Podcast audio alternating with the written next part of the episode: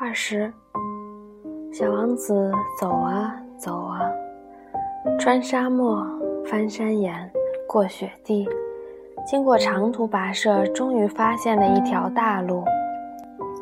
这里条条大路都通向人们居住的地方。你们好，小王子说：“这是一个玫瑰盛开的花园。”你好，玫瑰花们说。小王子瞧着这些花，发现它们全都跟他自己那朵花一模一样。你们都是什么花？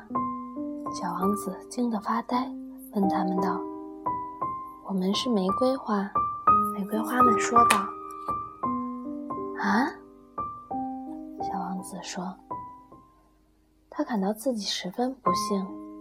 他的那朵花曾经对他说过，他在宇宙间是独一无二的一朵玫瑰花。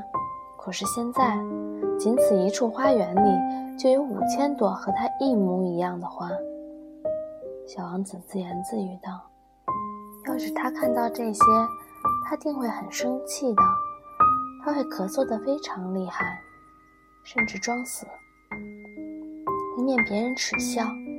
而我呢，就不得不装出照料他的样子，因为不这样的话，他会为了叫我丢脸，或许真的死去。